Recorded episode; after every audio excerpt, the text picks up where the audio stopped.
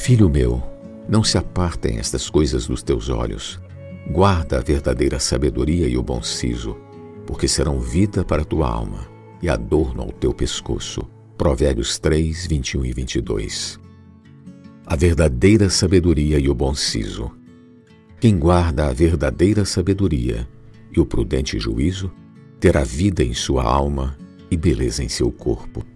Ele andará seguro no seu caminho e não tropeçará o seu pé. O seu sono será repousante, pois nada temerá ao se deitar.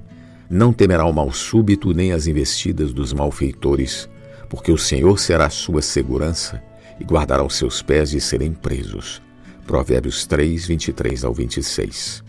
Todavia, os príncipes de Judá preferiram buscar refúgio em Faraó, visto que desceram ao Egito para obter proteção, a confiar no Senhor a verdadeira sabedoria.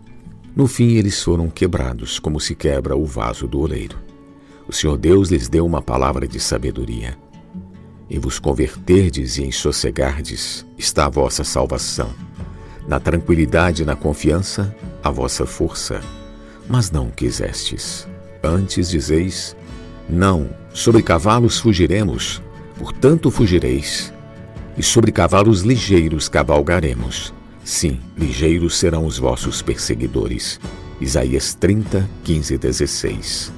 Não é muito melhor guardar a verdadeira sabedoria e o bom siso?